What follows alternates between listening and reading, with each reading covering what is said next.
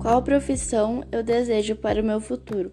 Bom, a profissão que eu escolhi foi a fisioterapia traumato-ortopédica e o profissional que escolhe atuar nesse segmento trabalha no tratamento de doenças e traumas que envolvem os ossos, músculos e articulações. E as profissões que eu acho indispensáveis para a sociedade é a medicina, a engenharia, a pedagogia e a ciência. Só que para você se tornar um cientista, você precisa fazer faculdade de física, química e matemática. A terceira pergunta é se a procura pelo profissional na área da fisioterapia é grande. Bom, eu acredito que sim, que tem uma procura muito grande pelo, pelo fisioterapeuta por conta de ter várias formações e diversidades nessa área. As cidades que eu gostaria de estudar ou morar é a cidade de Ponta Grossa ou Curitiba.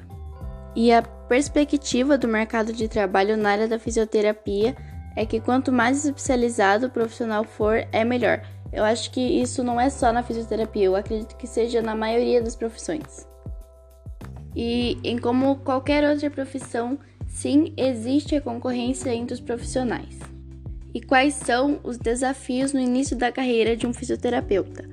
Bom, o principal é se destacar no meio dos outros profissionais, ter sensibilidade para a realização do trabalho e o mais difícil, com certeza, é as exigências do mercado de trabalho. Quanto se ganha em média no início da carreira? Bom, o valor é de 1.500 para uma carga semanal de 30 horas e você pode alcançar um salário na faixa de 4 a 5 mil por mês. Agora eu vou finalizar falando sobre as especialidades. Bom, a fisioterapia tem várias especialidades, né? Como eu tinha dito anteriormente, e uma delas é fisioterapia com pontura, fisioterapia aquática, cardiovascular, dermatofuncional, esportiva, a fisioterapia pediátrica, tem a fisioterapia dermatofuncional, cardiorrespiratória, geriátrica, enfim, várias outras.